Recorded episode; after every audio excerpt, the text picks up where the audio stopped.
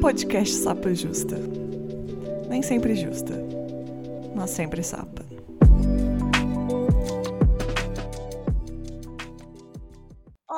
Olá, pessoal, sejam bem-vindos ao Sapa Justa. Voltamos aqui com tudo. E a gente hoje tem um episódio muito esperado por mim, acho que por todo mundo, né? Que a gente vai falar de signos. LGBTs amam signos, principalmente as sapabis, né? Antes de tudo, né, deixa eu me apresentar. Eu sou a Letícia, a host desse podcast, não sou sempre justa, mas sou sempre sapa. Meus pronomes são ela e dela. Eu sou uma mulher cis, branca, lésbica de Belo Horizonte. Queria falar também que o Sapa Justa é um podcast independente, feito por mim e apenas por mim, praticamente. E para ajudar nos custos do podcast, eu tenho uma campanha de financiamento no Apoia-se. Quem quiser ajudar, pode ajudar até com 3 reais. Vocês encontram os links lá no Instagram do Sapa Justa, que é sapajusta. Agora eu gostaria que os meus convidados de hoje, que são, assim, a nata da nata, se apresentem. Por favor, Zé, se apresente para todos. E aí, galerinha? Mais uma vez aqui, já ouviram minha voz de taquara rachada nesse podcast, mas eu sou aquela pessoa que sempre chega dizendo que faz parte do Bisão Voador, aquele podcast que é o meu, o seu, o nosso, de todo mundo,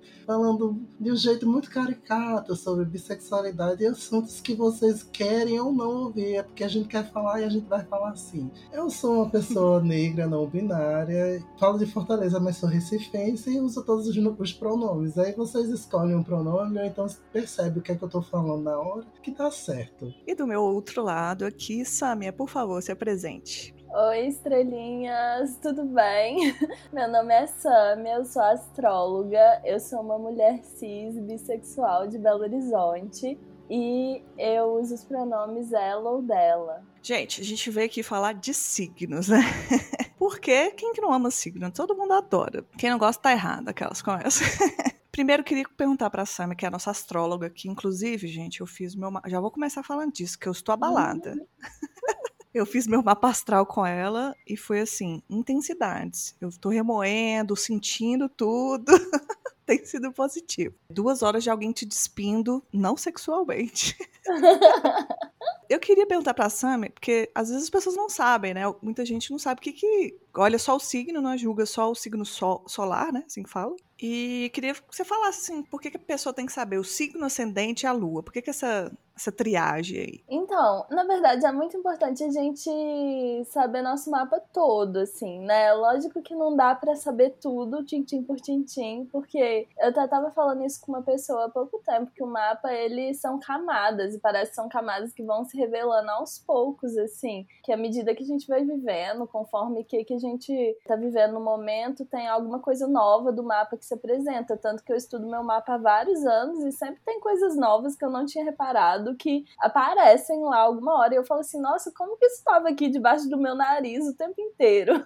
Mas acho que o Sol, a Lua e o Ascendente são bem principais, assim, porque eles são as bases da personalidade da pessoa, né? Então o Sol, ele traz uma ideia de razão, de lógica, de consciência, de iniciativa, é um arquétipo de energia masculina. A Lua, ela fala muito de como a gente se sente, das emoções, como que é nosso universo interno, quais os afetos que a gente tem vontade de traçar, quais as pessoas que afetam, quais as pessoas e sentimentos e situações, né, que afetam a gente também. Então ela fica um arquétipo do gênero, do gênero não, da energia feminina e o ascendente é muito minha relação com o mundo, então como que eu me coloco, como que eu vou para fora. Mas eu acho que as pessoas julgam muito pelo sol e acaba que o sol é tipo um ponto só, é uma coisa só do mapa. Tudo bem, ele é importante, mas às vezes no mapa de um, uma pessoa, Mercúrio, por exemplo, vai ser muito mais importante do que o próprio sol. Então é como se fosse tentar resumir, simplificar uma coisa que é muito complexa, sabe? Perfeito. Conta pra gente qual é o seu, seu sol, sua lua, seu acidente. Eu sou uma libriana com acidente em touro, então bem regida por Vênus, né? Bem venusiana, pacificadora, diplomática. Já teve até pessoas que chamaram minha atenção, tipo assim, uai, mas você tá só falando as coisas boas, me fala as coisas ruins aí também. eu quero ouvir as tretas, e eu, tipo, não, calma, a gente vai chegar lá. e minha lua é em leão. E é uma coisa bem engraçada, assim, essa lua em fogo. Porque acaba que, como a lua é um universo muito interno, assim, acaba que isso não aparece tanto. Mas eu sou muito agitada por dentro. E geralmente as pessoas olham pro meu ascendente touro e falam assim: nossa, você é tão calma, você fala tão devagar, e por dentro elas mal sabem que eu tô lá, tipo, ah! Muita agitação. Fala você, do seu mapa também. Você tá lembrando ainda, né? eu lembro. Esse, esses três eu já sei um tempo também. Inclusive, eu andei muito tempo na minha vida com o ascendente errado, porque minha mãe falava que eu tinha nascido duas horas Aí eu fui olhar no certidão, era 12h40 e mudou meu ascendente. E aí por muito tempo eu achei que eu tinha ascendente em câncer. E eu não tenho. Muda toda a vida de uma pessoa. Como Muda. assim? Muda. Eu vivi uma mentira. Mas o lado positivo é que a partir desse momento tudo faz, faz mais sentido, porque eu também vivi isso. A minha mãe dizia que eu nasci às duas horas da tarde, mas eu nasci meio-dia. Nossa, é uma diferença muito grande. Pode ter pulado dois signos. Mudou o meu ascendente e mudou a minha lua. Eu, eu vou contar o meu, aí você conta o seu também, Zé. O meu sol é em Ares, né? O signo mais amado de todos. Minha lua é em Leão e meu ascendente é em Leão. É fogo, fogo, fogo. Pronta pra guerra, né? Pronta pra guerra. Pronta pra batalha. A minha diferença com Letícia é que a minha lua é em Virgem. Mas o sol é em Ares e o ascendente é em Leão. Só os tranquilinhos online. né? Acho que eu vim aqui hoje para fazer um meio de campo, né? Já falando de signos assim, eu gosto de librianos é, geralmente eu me dou bem. Libriano é o, o, oposto complementar do ariano, né? É exatamente isso que eu ia falar. Muito bem colocado, Zé. E o que, que acontece com os opostos complementares? Ou as pessoas se amam e aprendem muito uma com a outra, exatamente, porque são muito diferentes, ou elas se odeiam e querem pular uma no pescoço da outra. eu acho que só tem essas duas opções. E a impressão que me dá é que é logo de cara, assim, sabe? E é até engraçado que eu tenho. A minha irmã também é ascendente em Ares. E eu aprendo muito com ela, cara. Muito, muito, muito. Porque é sempre assim, tipo, as qualidades de um é o que o outro aprende. Então todo mundo fica falando mal de Ares. Ai, porque Satanás, ai, não sei o que e tal. Gente, o que seria de todos os outros 12 signos se não tivesse Ares para chegar rombando a porta, entendeu? Abrindo os caminhos.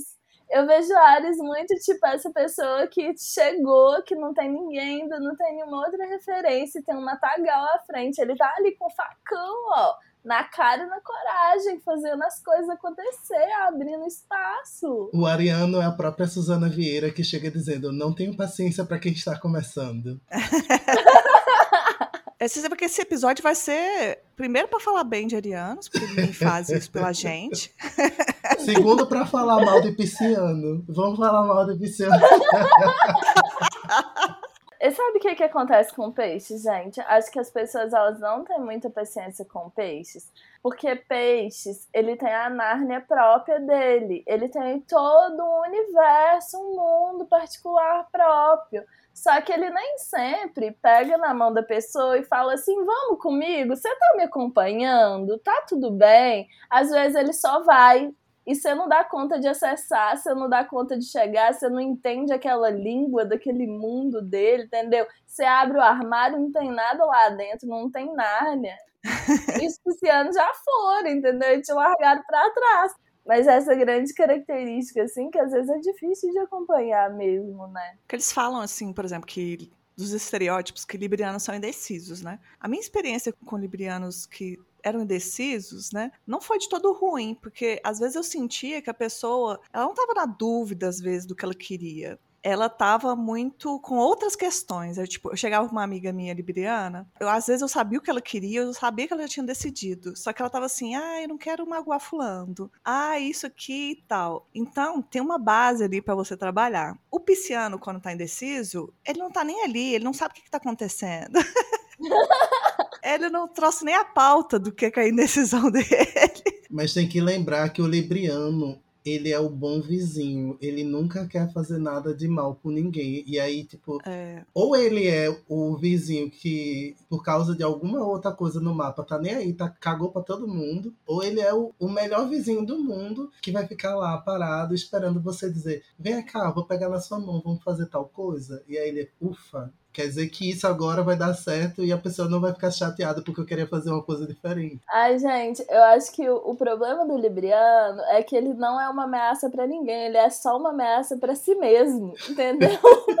tipo assim, às vezes a gente fica tanto querendo agradar os outros e agradar todo mundo, tipo, pelo amor de Deus, nem Jesus agradou todo mundo. Como que o Libriano quer fazer isso, sabe? E teve uma das coisas que mais me chocou quando eu tava estudando astrologia, no primeiro curso formal, assim, que eu fiz de astrologia, chegou a hora de Libra, e ela sempre contava vamos contar o mito primeiro e tal. Aí ela chegou, então, galera, vamos contar o mito de Libra. Então, não tem mito de Libra. Libra é simplesmente a balança que a Virgem, que é o signo anterior, levou pro céu. Aí eu fiquei muito chocada com essa informação, tipo assim. Libra é tanto outro que, primeiro, que é o único signo representado por um objeto, e tá sempre nessa coisa de enxergar o outro, de ver do ponto de vista do outro. E é muito isso que Libra aprende com Ares também, sabe? Que horas que eu vou me colocar primeiro? Que horas que eu vou tomar uma decisão no impulso? Só fazer e ver o que, que acontece, em vez de ficar ponderando demais e olhando todos os milhões de lados de uma situação, sabe? É um grande desafio. Você tá falando de mitos, né, estereótipos, a gente podia falar isso, né? Por exemplo, os arianos são um amorzinho e o povo fala que não é. Quais são os estereótipos de ariano? Que é agressivo, talvez seja verdade, que é impulsivo, com certeza, aquelas que...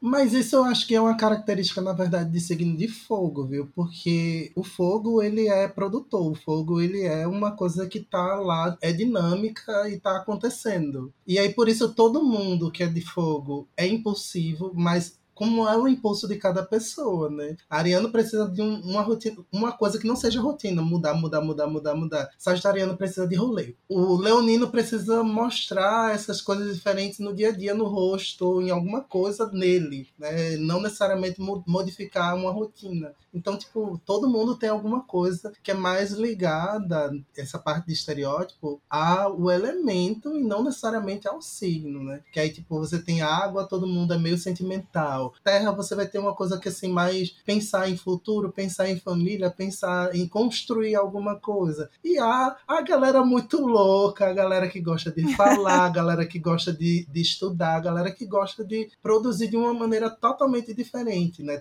Eu acho que tem as duas coisas, sabia? Lógico que tem essa ligação, assim, do elemento mesmo, né? Tem, tem características que são parecidas em cada elemento. Mas eu acho que a forma que isso se manifesta é um pouco diferente, sabe? E é meio assim, nessa divisão entre os cardinais, os fixos e os mutáveis. Então, por exemplo, o Ares é cardinal, então ele é do início. Então, a impulsividade dele é de começar, é de iniciar, é de novidade.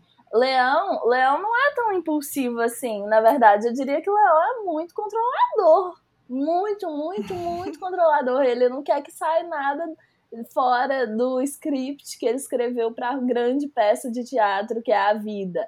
Mas ele tem uma coisa do fogo, que é uma coisa do eu, uma coisa de se colocar. E Sagitário, por exemplo, é mutável. Então é um fogo, é um impulso, mas é um impulso que visa transformar algo. Então acho que existe essa ligação entre os signos do mesmo elemento, mas que cada um vai se manifestando de uma própria maneira, assim, de um jeito muito próprio, sabe? E na prática, quando você fala que você é ariana, a sapabis vem com preconceito. Não que você É. fala leonina, sagitariana, não é a mesma coisa. e eu não entendo, porque relacionar com a Ariana é bom demais. A Ariana é o quê? Leal. A Ariana é. Vai te Te, não te deixa proteger. na rotina, te protege. É, quando alguém falar merda, vai olhar pra. Que, que, que é isso que tá acontecendo?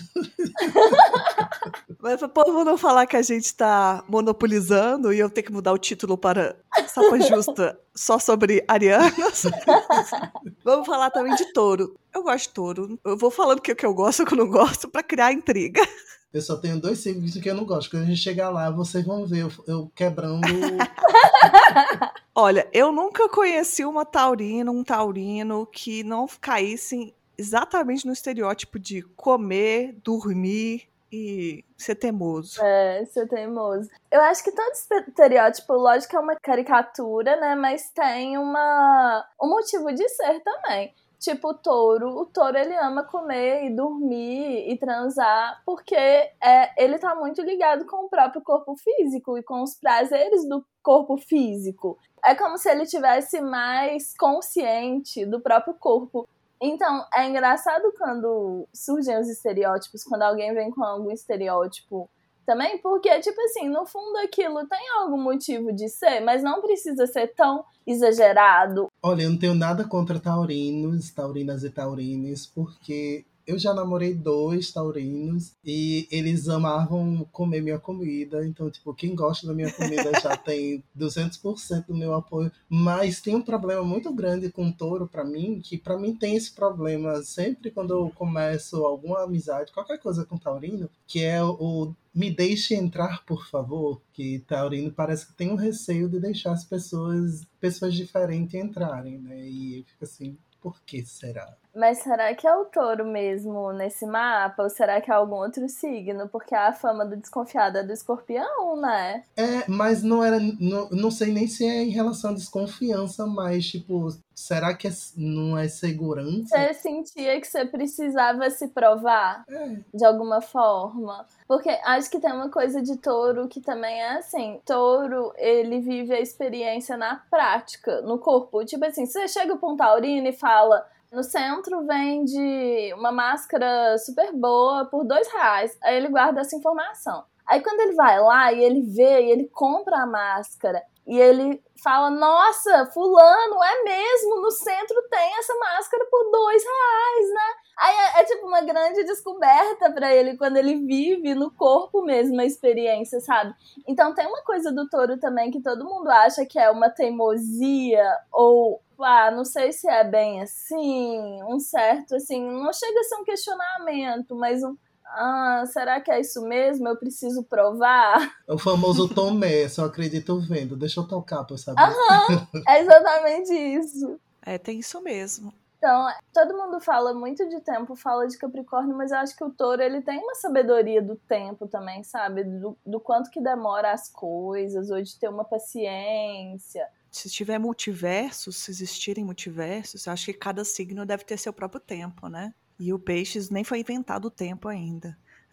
Não, para peixes, tempo e espaço são todos conceitos muito relativos, entendeu? Acho que peixe seria o signo que transita entre todos os multiversos, assim. Eu tenho vários amigos de peixe. Peixes é o último, a gente vai sempre tocar neles. O que mais de touro? A gente já pode passar para um outro polêmico, né? Eu acho que a gente podia fazer touro escorpião para fazer os opostos complementares. O que, que você acha? Ah, ótimo. Escorpião, sei que gosta de transar, né? e é vingativo. Vingativo e ciumento. Esse é o que eu sei de escorpião. o que, que você sabe de escorpião, Zé? Eu vejo que é mais aquele assim como qualquer outro signo de água, que é aquele uma dor que eu nunca vou esquecer que eu sempre vou falar mal eternamente, porque enfim, fica lá guardada para sempre, tá lá naquele arquivo enorme e a pessoa sabe dizer o dia, a hora, o momento, em que lugar foi, ela faz o roteiro da vida dela ali, bem descritinho, ela nunca esquece daquilo que aconteceu. Agora, se ela vai se vingar ou não, é uma questão que não é tão tão ligado aos meus escorpianos, graças aos deuses, porque, enfim, né? Vai que um me odeia e finge que não me, que não me odeia, porque tá esperando só o dia de se vingar de mim.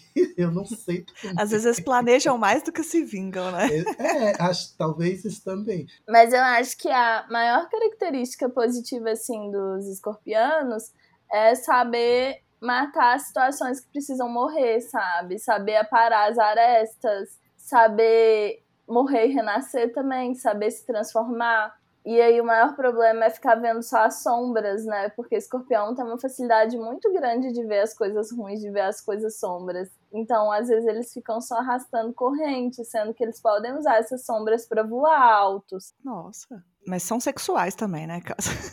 E são sexuais também. Eu tava tentando recapitular o que você tinha falado. É isso que é legal de ver dos eixos, assim. Acaba que touro e escorpião são signos que estão falando do mesmo assunto, mas de pontos de vista muito diferentes, sabe?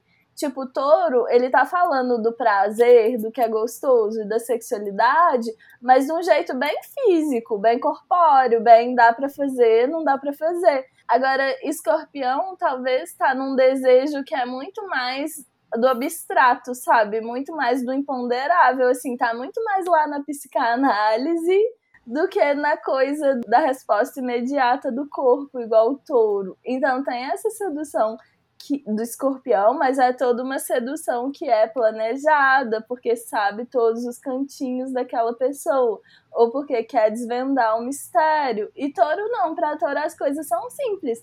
Tá ali, encostou, dói, encostou, é bom, Entendeu? Já tá respondido, já tá feito, já tá acontecendo. A gente vai entrar na próxima dupla e a primeira segundo da dupla eu já vou falar mal. Gêmeos. Gêmeos também é odiado aí na internet, na vida real.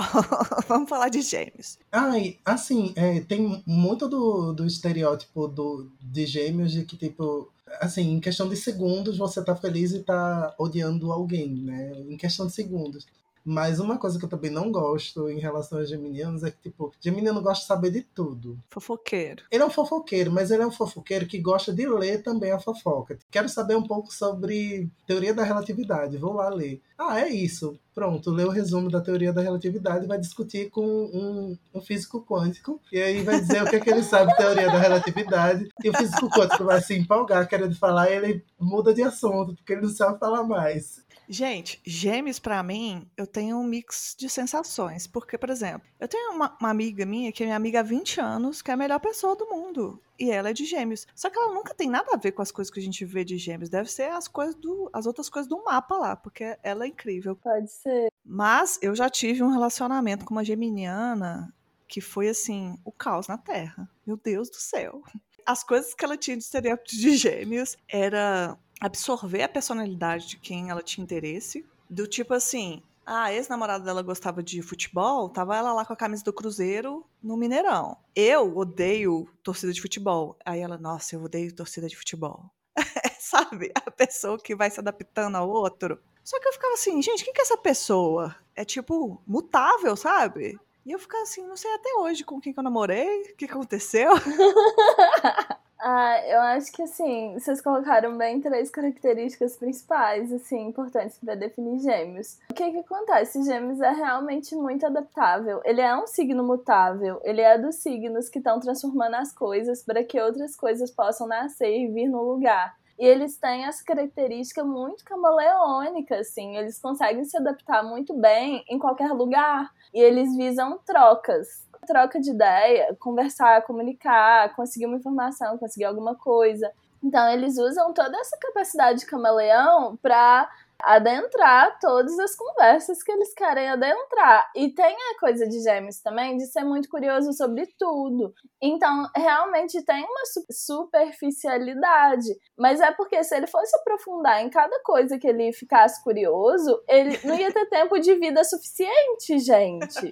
Só que acontece muitas vezes essa coisa que o Zé falou, que é de ficar igual macaco pulando de galho em galho ah, não, mas esse assunto aqui, esse outro aqui. Aí vai e volta. Então tem, às vezes, uma inconstância muito grande, assim. Mas eu vou abrir uma polêmica aqui, que é, eu acho que o problema que as pessoas têm com gêmeos é que gêmeos têm uma facilidade muito grande de mudar de ideia. E às vezes as pessoas não estão tão abertas assim a mudar de ideia isso é a grande qualidade, mas é o grande defeito também, né? Sempre tem os dois lados, assim. Eu tô meio aqui fazendo advogada do diabo, mas eu acho que é por aí. Você falou esse negócio de mudar de ideia, eu já ia falar, mas será que tem alguma coisa boa em Gêmeos? Mas isso é uma qualidade muito boa, né? Isso é uma coisa muito importante, ainda mais no, nos tempos que a gente vive. E qual que é o complementar de Gêmeos? É o oposto, né? É o oposto complementar. O oposto de Gêmeos é Sagitário. Sagitário eu adoro. Eu vou falar mal de Sagitário, porque Sagitário é enrolão. Não tem ninguém que enrole mais que um Sagitariano. Sagitariano é aquela pessoa que diz para você: tô chegando, tô te vendo, mas ela ainda tá trocando de roupa em casa. É, não tive essa experiência não com Sagitarianos. tem uma coisa muito intensa. É tipo assim, duas pessoas com bomba na rua saindo, né? tanto as minhas amizades quanto os relacionamentos, é tudo muita intensidade, assim, tá, tá, tá. E aí me dava uma. uma ai, mãe, isso aí, alguém que tá com o meu pique. Vamos botar fogo no, no parquinho. Parquinho. e eu gosto muito dessa coisa de tipo, ah, então é isso, é isso. Mostra tua cara, Brasil mostra tua cara. Eu sinto muito essas coisas. Eu sinto uma, uma verdade em sagitarianos, assim, que, que me alimenta, assim. Eu saí com um amigo meu, saí com ele que é sagitariano. A gente foi num, num buraquinho. Você que é de Belo Horizonte, deve lembrar da Velvet. Não sei se já Aham, foi. Adoro. Um inferninho aqui. Fui eu e ele na balada. A balada é pequena, gente. A gente chegou lá e falou: qualquer coisa, se a gente se perder, a gente se encontra aqui. A gente se perdeu lá. Como se a gente se perdeu numa balada? De 45 metros quadrados, quase. E quando a gente se achou, a gente riu, se divertiu com aquilo. Ao mesmo tempo que quando a gente brigava, a gente não ficava com meia palavras. Não, ai, fui chateado, fiquei chateado com fulano. Não, é, você fez isso, isso e isso. Aí acabou, resolveu. Coisas que pra mim era assim, às vezes muito intenso, mas eu gosto um pouco. Eu acho que Sagitário é megalomaníaco, gente. Sagitário Ah, é. não existe, não tem limites, entendeu? É o infinito e além. Eu fico sempre lembrando do meu professor de astrologia, e aí ele falava que para ser astronauta tem que ter um Sagitário forte no mapa, porque imagina, a pessoa tem coragem de sair do, do país, do planeta, da atmosfera, e tem que ter curiosidade para querer ir lá nesse outro lugar desconhecido. Tem que ser meio doido, assim, ou muito curioso, né? E tem uma coisa também do Sagitário que é meio uma sabedoria, que é muito estranho pensar em sabedoria pensando nesse signo muito relacionado com, com esse estereótipo de festa, de ser festeiro e tal. Mas acho que é uma busca por algo que é maior que ele. Teve uma, uma coisa que você falou que fez sentido para mim, que é tipo uma busca de uma verdade, sabe? De algo maior. Talvez as duas características principais são essas, assim, sabe? Essa coisa de não ter limite, não ter barreira, não ter fronteira, não ter fim. E essa coisa de buscar uma verdade, sabe? Buscar algo maior e tal. Sobre ser enrolado, eu não sei se isso tem exatamente a ver com o Sagitário, não. Assim, é porque é como você falou ag- agora do, do rolê do sagitariano tá em busca, em busca e só sair. Porque o sagitariano, ele acaba sendo o estereótipo do ghosting. Ele não avisa pra você que ele Ah. saiu. Irresponsável. Isso é uma das sombras. Irresponsabilidade emocional. Ai, gente, isso aí é uma coisa. Estou no meu lugar de fala. tipo assim, de ter tomado um ghost épico de um sagitariano e tal. Eu acho que tem uma irresponsabilidade emocional. E talvez até caia nesse lugar, assim, é tudo tão grande e tal. Por que, que eu vou me apegar nessa história pequena que eu estou vivendo? É isso que Sagitário aprende com gêmeos também. Que o dia a dia é importante, sabe? As trocas com as pessoas são importantes. É verdade. Fica aí. Sagitariano quer só o outro contato, outro contato, depois não vai ter contato nenhum. E Câncer. vamos de primeiro signo de água. Câncer. Câncer chorão, sensível, mas ele é manipulativo. Jogo emocional. Pra você que já assistiu Encanto da Disney, eu tô fazendo aqui agora o merchan. O canceriano é a avó, a avó madrigal. É aquela que é o ponto da família, mas que tá lá manipulando todo mundo com sentimento, né? Sabe exatamente onde a- meter o dedo na sua ferida assim, tá! Mas eu não acho que câncer seja de todo um, um ruim, não, viu? Eu sinto que canceriano é muito mais empático com certas coisas do que qualquer outra pessoa, do que qualquer outro signo, né? O maior problema para mim com câncer é o, o problema que todo signo de água tem, que é guardar as coisas.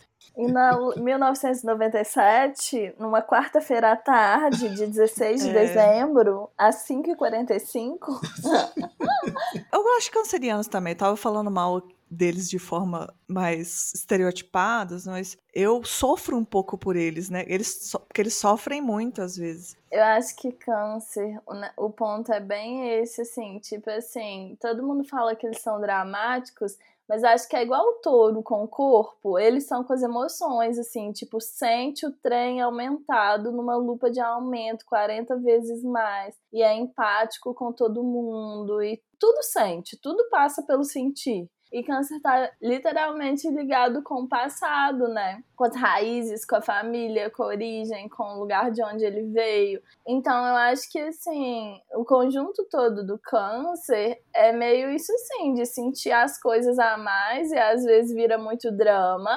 E aí sente falta do quê? Da praticidade de Capricórnio. De tipo assim, vai lá, fala, vai lá, resolve, vamos ser prático. Entendeu? Sim. Vamos pôr o pé no chão aqui na situação e fazer as coisas acontecer. E se der, a gente ganha dinheiro fazendo isso.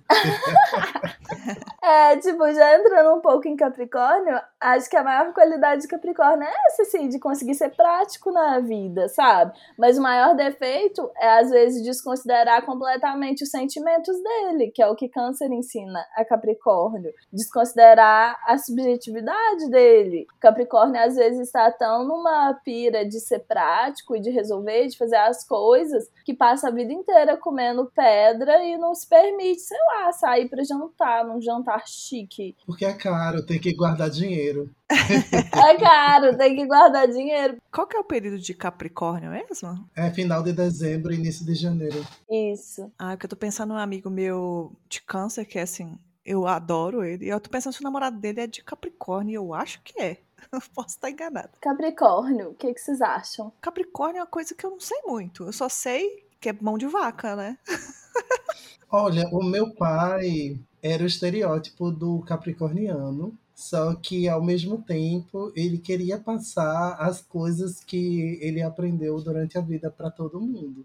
Seriam bons professores capricornianos, viu? Seriam ótimos professores porque eles realmente têm um- uma sabedoria muito grande. Capricórnio é terra, né? É. terra. É muito chocante. Eu acho muito chocante essa capacidade de Capricórnio de ser muito prático, assim, de conseguir. Ó, então tá, mas o que, que você precisa para chegar lá, para fazer o que, que você precisa fazer? Então, esse passo, esse passo, esse passo. Você vai lá, você faz isso, isso e isso, você consegue. E você consegue mesmo. E eu achei muito interessante essa fala do Zé também da sabedoria, porque eu acho que Capricórnio tem uma sabedoria muito grande, que é uma sabedoria que vem com o tempo, sabe? Parece que eles ficam se sentindo melhores na própria pele conforme eles vão vivendo as experiências e tal. E não é uma sabedoria de buscar nada de outro planeta, de outro mundo, é uma sabedoria da maturidade, sabe? Da vivência da vida. Tipo, eu já vivi muita coisa, já experimentei muita coisa e eu sei sobre isso porque eu vivi, sabe? Então tem, acho que às vezes tem essa vontade de passar isso pra frente mesmo. É isso aí. Leão, né? Leão é o, o famoso aparecido, né? Eu tô percebendo aqui que talvez eu tenha uma preferência pelos signos de fogo, né? Se bem que eu gosto de Libra também. Acho que eu só não gosto de peixes. Mas enfim. o, Le... o Leão tem esse estigma de que tudo que é o belo, que ele é aparecido, narcisista. Eu acho engraçado. Eu conheço pessoas leoninas que são, tipo, low profile, mas tipo, quando fala também é tipo um brilho. A pessoa não passa despercebida. Mas também não é mais aparecido do rolê. E conheço gente que, tipo, tá na mesa de bar, levanta para falar. Conheço leoninos e leoninas distintas, sabe? Mas tem alguma coisa, eles têm um brilho. Eu, isso eu acho que tem. Eu tenho. O meu ascendente em leão, ele é uma maravilha, né? Porque eu gosto de fazer um monte de coisa, né? E aí eu aproveito para aparecer. O, o momento mais épico disso aí foi na Parada Livre em Porto Alegre, eu desfilando no meio das pessoas. Eu pedi para todo mundo abrir para eu desfilar entre elas. A galera abriu espaço para eu desfilar. A vida é um palco. A vida é um palco e eu estou desfilando nele. Acho que a gente resume o Leonino assim mesmo. A vida é um palco, eu estou desfilando nele. Eu ia falar exatamente isso. Acho que para Leão a vida é um enorme palco e todo mundo que tá em volta é uma enorme plateia. Eu acho que o principal do Leão é ele sabe o valor dele, sabe? Ele sabe colocar esse valor. E eu acho que as pessoas às vezes ficam incomodadas ou ficam ou acham o leonino tupetudo assim demais, mas eu acho que tem a ver com isso, tipo, se tem alguém que chega e se coloca com tanta confiança, com tanta certeza do jeito que ela é, de quem que ela é, do que que ela quer, e você não consegue se colocar, aquilo te fere em algum lugar também. É lógico que tem um lado sombra de leão, tipo, leão é o sol. E o sol é para levar luz, é para aquecer, não é para cegar todo mundo que tá em volta, sabe? Então também tem essa coisa, saiba seu valor, mas saiba enxergar o valor do outro também. Saiba ver aquilo que é único e especial em cada pessoa porque não, uhum. não dá para fazer um, um espetáculo que vai ser para sempre um monólogo, né? A gente está aqui para trocar com todo mundo que está em volta da gente. Que é exatamente isso que a Clara ensina. Então, a gente está inserido num lugar, numa comunidade, numa rede, com pessoas. Não dá para você considerar só o seu ponto e não olhar do ponto de vista do outro. Então, passa um pouco por aí essa coisa do leão. Acho que leão tem um charme, assim. Acho que leão é um dos signos mais flertivos que tem. Acho que tem um charme, tem uma coisa de seduzir, assim. Às vezes não é nem seduzir para ficar, beijar na boca. Às vezes é seduzir para conseguir o que ele quer mesmo. para ter o controle sobre a situação e tal. Mas eu acho ele um dos signos mais flertivos. É porque eles têm um quê, né? Você fala, tem um... ah, essa pessoa tem um quê? Leão tem o quê? Tem. Você ia falar, Zé? Não, eu ia perguntar se a gente vai de aquário, porque aquário para mim é um signo injustiçado. Tem muito ódio de aquário, né? Tem. O que eu sei de aquário, o povo fala que o aquário é do contra. E aí, muitas das vezes, eu acho que o povo fica falando assim, ah, ele é o do contra, mas que é o diferentão. Mas, por exemplo, eu tenho um amigo que é de aquário que ele é o normativo. mas você não pode mandar ele fazer nada. O rolê não é nem que eles sejam do contra, é porque eles têm as teses deles bem formadas, né? Você vai dizer uma coisa para o coreano, ele vai, epa, aí ele explica para você por A mais B o porquê da tese dele. Não é, não é só porque tipo, você disse uma coisa, ele vai dizer outra coisa por acaso. Não, ele vai colocar a tese dele em jogo aquariano não muda de ideia tão facilmente porque ele já criou a tese dele, já está totalmente fundamentada, é diferente de, de gêmeos nesse aspecto. Mas ele quer mostrar para as pessoas que ele é muito, muito, muito, muito, muito inteligente também. E aí você vai ter que lutar para mostrar seus argumentos também, querida. E gosta do debate, né? Sim. Acho que isso talvez é um dos pontos meio irritantes, assim, de aquariano que eles gostam tanto do debate, tanto de pisar no calo assim das pessoas, que às vezes eles nem discordam das pessoas, eles até concordam, eles até estão uhum. falando assim do mesmo lugar. Só que eles gostam de questionar só para ver qual raciocínio que você fez, para ver de que jeito que você chegou lá, para ver seus argumentos, para ver se você acha aquilo mesmo, eles querem meio te testar, assim, parece. E eu acho que tem uma coisa muito real que o Zé falou, que o coreano não muda de ideia com facilidades. Eles são um signo fixo. Eles têm ali as ideias e os ideais que tudo bem, podem ser disruptivos, pode ser muito diferente do que, é o padrão da sociedade, pode ser muito diferente do que, é a estrutura que está posta, mas quando eles entram naquela ideologia ali que eles acreditam também, eles não saem daquilo e ai de quem não pertencer ao meu clubinho. Sim. Às vezes tem um radicalismo no aquário que ele é um pouco complicado de lidar, porque a impressão que eu tenho é que eles não aceitam muito uma zona cinza que é exatamente o que Gêmeos aceita. Nossa, estou muito defensora de Gêmeos hoje, né? é exatamente o que Gêmeos aceita, que tem espaço para experimentação, que tem espaço para mudar de ideia, que tem espaço para, opa, surgir uma informação nova, de repente eu agrego isso aqui e isso muda todo o contexto. Aquário não, Aquário tá fechado ali com o trem que ele acredita e é isso, pronto, acabou. Mas eu acho que uma das grandes características de Aquário é que ele preza muito pelo coletivo e por uma evolução de alguma forma de um coletivo. É como se ele tivesse lá uns 10, 15 anos na frente do tempo como se ele já tivesse conseguido enxergar coisas muito à frente que as pessoas normais, né, assim, não estão conseguindo ver agora do lugar que elas estão. Mas a galera realmente tem um, um rancinho, né, de aquariano, né? Ah, eu não tenho nada específico também, não. Tenho vários amigos que são. Eles vão passar ilesos nesse podcast, porque a gente tem uma vítima que vocês já sabem qual que é. Está chegando já agora, né? Virgem e peixes. Ih, virginianos. Metódicos, mas bagunceiros. Por quê? É tipo aquele povo que arrumou a sala, mas o, o guarda-roupa tá entulhado de coisa. Eu, eu vejo o, o virginiano, virginiano dessa forma. Porque ele vai chegar e falar: olha, sim, como tudo tá organizado aqui, por que você não é tão organizado quanto eu? Mas o armário dele tá entupido.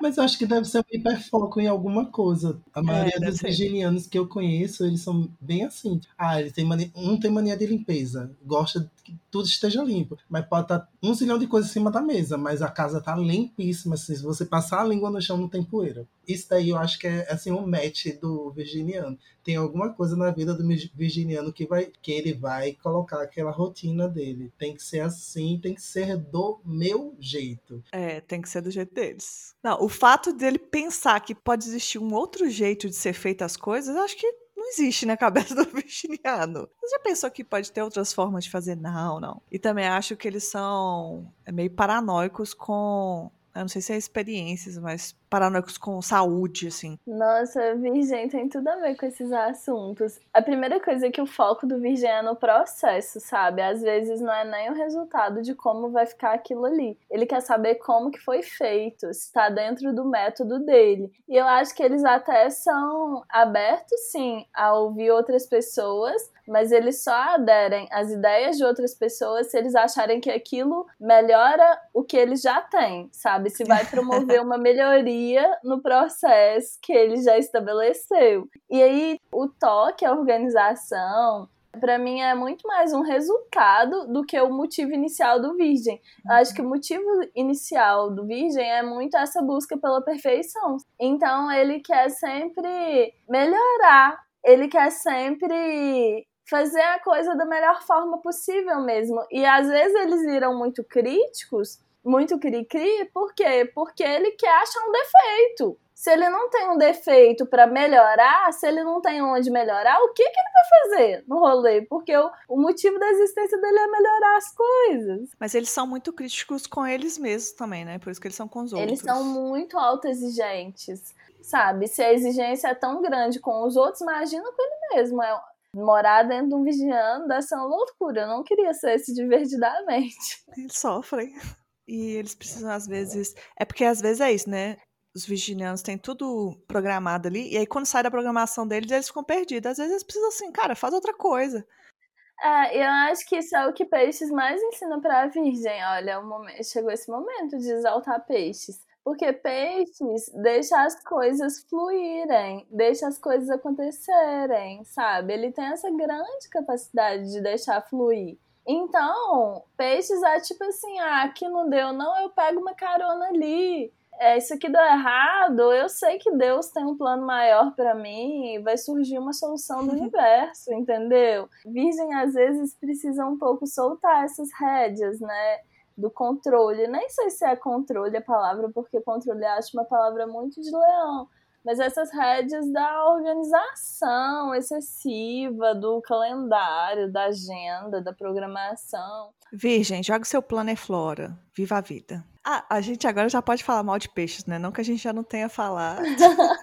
peixes. Eu vou começar aqui que me irrita com peixes, mas eu vou começar também falando uma coisa positiva. Porque eu falo mal, mas eu tenho vários amigos de peixes. Essa é a verdade. E todos os meus amigos de peixe, ou a maioria deles, sempre chegam atrasados. E isso é uma coisa que sempre me irritou. E aí, quando eu tava fazendo meu mapa, eu até falei brincando com a Samia, né? Ah, sei lá o que de peixe que vai chegar atrasado. E aí ela me deu, ah, às vezes chegar atrasado porque teve uma outra coisa no caminho, né? Porque às vezes você tá tão focado em chegar ali na hora, cumprir o itinerário, que o, o devaneio de peixes pode te levar para uma outra outra coisa. Às vezes é o, ca o caminho que você tinha que ir não era aquele final. E eu acho que de positivo, essa coisa folclórica de peixes é válida, sabe? até que são coisas assim que acabam sendo, ah, tipo, atrasou, coisas assim, acaba sendo mínimas, né? Tipo, ah, vou brigar com o pisciano por conta disso. Ele não entende como funciona a hora. Esse é o ponto, esse é meu ponto. Hora e tempo e lugar e espaço nem tinha que existir, isso nem existe pra peixe, gente. Por que, que você vai brigar com o pisciano que ele atrasou? Mas uma coisa que eu acho meio intensa, que eu comecei a falar um pouco de câncer, mas eu acho que encaixa muito mais em pisciano, eu acho, talvez porque eles têm essa experiência muito deles, muito do tempo deles, que eles são um pouco egoístas. E um egoísmo assim que eles não entendem que existe outras pessoas às vezes. Você não respeita às vezes o tempo do outro, mas você pode estar prejudicando a outra pessoa. Às vezes tem que explicar coisas básicas pro pisciano do tipo, cara, isso aqui você só pensou em você, você percebeu que você só pensou em você? a realidade é muito dele. Então é muito difícil, às vezes, quebrar para mim esse universo de peixes, tipo, que tem a parte lúdica, que eu acho que é incrível, mas tem a parte de, ou oh, existe um mundo também, sabe? Mas eu vou te dizer que talvez seja porque peixes é o último signo, então ele é o mais recente, ele é tipo uma criança, né? A criança tem o próprio mundo, a criança esperneia, a criança só quer saber dela. Achei que a criança era a gente, não? Não, não. A gente já tá velho quando, quando o peixe nasceu, mulher. Ele já tem um ano de idade quando o peixe nasceu, praticamente. Algumas situações o pisciano olha assim e faz: Não sei o que é que eu posso fazer sobre isso, não, vou embora. Nossa, pisciano é muito evasivo, cara. Isso é muito verdade. Muito. É peixes é muito escorregadio, assim. E eu, nossa, eu tive uma história com pisciano que foi só evasão atrás de evasão. Foi uma coisa terrível. Mas assim, eu entendo o que vocês estão falando é muito assim. A gente precisa explicar o funcionamento do mundo real para peixes. Eles realmente não entendem, assim. Assim, tudo bem que peixes finge de bobo também, finge de morto, né? É. Às vezes entendeu tudo direitinho e tá ali fingindo de bobo, porque, né? Ah, por interesse próprio. É, às vezes vai só parecer que tá viajando na maionese, vai entrar na Nárnia dele ali e ignorar os assuntos que ele não quer lidar. Então, acho que tem um pouco isso de peixes, de às vezes realmente viver muito no mundo da fantasia e não acordar para a realidade, não realizar no mundo. Mas eu acho que a grande qualidade de peixes é essa capacidade de deixar as coisas irem, tipo assim, tudo que vem vai, tudo que vai volta, né? E fluir conforme as coisas forem acontecendo e tal. E uma capacidade muito grande de acessar outros mundos mesmo, assim, até de espiritualidade, de entrar em contato com outras visões de mundo, com outras verdades, com acessar o mundo de uma forma que não é a forma que a gente está acostumada, de um jeito mais subjetivo e levar outras pessoas junto com ele para esse lugar também, sabe? Ensinar essas outras pessoas a fazerem isso que ele faz também. E enxergar que o mundo não é feito só de matéria, não é feito só de resolver problemas, só de ai, não vou chegar atrasado. ah, mas e aí? Se eu vou chegar atrasado, mas uma coisa super importante que está acontecendo aqui, será que chegar atrasado é tanto uma questão assim? Então tem esses dois lados da moeda, assim, né? O que, que é a vida prática, o que, que a vida prática pede, que é muito virgem, e o que. Será que a vida é só feita de vida prática? Será que a existência é só isso mesmo aqui que a gente está fazendo? Comendo, dormindo, trabalhando? E aí depois a gente morre e acabou, é isso? Uhum. então peixes abre um pouco essa consciência, assim, para outros lugares. Tá vendo, gente? A gente não odeia piscianos, a gente só gosta de fazer um bulizinho. Só quer que os piscianos incluam a gente, apresente o mundo deles pra gente, né? É, abre a porta do seu multiverso. E esse ano é um ano muito pisciano, porque Júpiter entrou em peixes, cara, e as antenas estão aí tudo aberto, entendeu? As intuição tá abrindo para quem quer trabalhar com intuição, para quem não quer também, vai começar a enxergar um tanto de coisa que não vê normalmente, vai ver que o mundo é muito além. Então, tipo assim, é um ano de explorar essas questões mesmo, ou se não quer explorar, pelo menos cuidar da própria energia, fazer uns banhos aí. Perfeito. Um ano que a gente vai dar uma brechinha para os piscianos. Ai, gente, nossa, muita coisa, né? Eu acho a gente não esqueceu de ninguém, não, né? Se esqueceu, não, seu não signo não é importante. Aquelas. não, muito bom. Eu acho que assim, dava pra gente fazer uns, umas, uns três episódios aqui, né? Porque acho que tem muita coisa três podcasts. Se vocês quiserem, comentem lá, porque aí a gente chama a Sammy de novo. Talvez a gente chame até um pisciano, né? Quem sabe? Se ele conseguir vale marcar com a gente. Queria, né, antes da gente encerrar, primeiro agradecer, porque achei que fluiu super bem. Agradecer vocês dois, que vocês foram incríveis. E pedir para que vocês deixem indicações, né? Tanto das redes de vocês. Façam o mapa com a Sami. A minha namorada fez e me indicou. Eu fiquei enrolando. Tem mais de dois anos. É.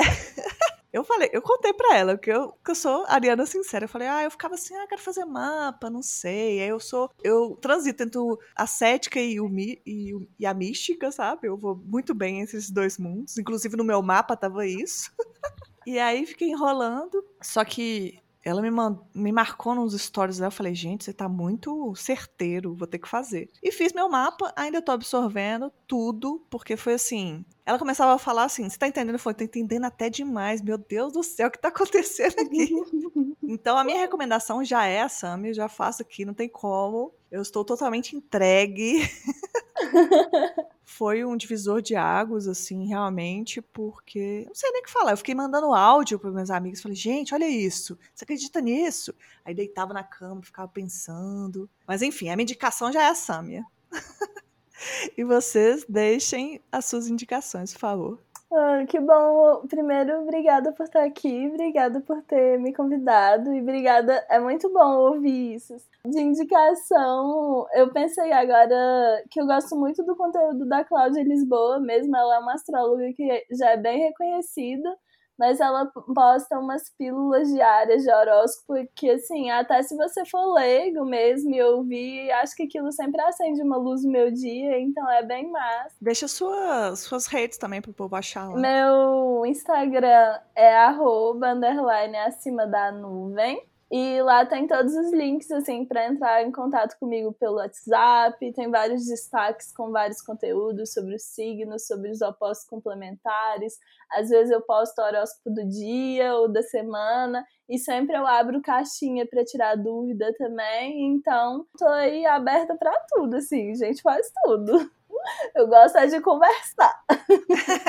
Perfeito. Amo. E você, Zé? Deixei seus contatos também. E sua indicação, claro. Primeiro eu vou deixar um recado que você pode até fazer seu mapa gratuitamente, mas sempre é bom ter uma pessoa, um astrólogo, uma astróloga, um astrólogo, para lhe explicar de fato o que é que tem ali, né? Outra indicação que eu vou deixar aqui é de um podcast que eu amo, que tem dois LGBT queria mais, que são colegas do amor, que são Vitor Sobral e Cibele. Eles têm um podcast chamado Na Terra do Medo, onde eles falam de true crime, né? Eles agora estão numa, numa temporada sobre linha direta, tá muito massa. Eles estão falando de alguns episódios do Linha Direta. Escutem, Na Terra do Medo é muito, muito, muito maravilhoso.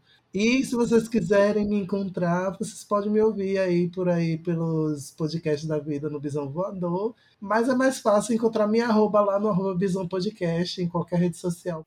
Maravilhoso. Gente, escutem o Bisão também, que vocês já sabem que eu sou fã. E é isso, né? Acabou nosso papo astral aqui. E eu achei que foi maravilhoso. E até a próxima, porque prov provavelmente todo mundo vai pedir que vocês voltem. Não sei se o povo vai pedir um pisciano, não, mas vamos lá. Tchau, gente. Tchau. Um beijo. Até a próxima. Este podcast faz parte do movimento LGBT Podcasters. Conheça outros podcasts através da hashtag LGBT Podcasters ou do site www.lgbtpodcasters.com.br.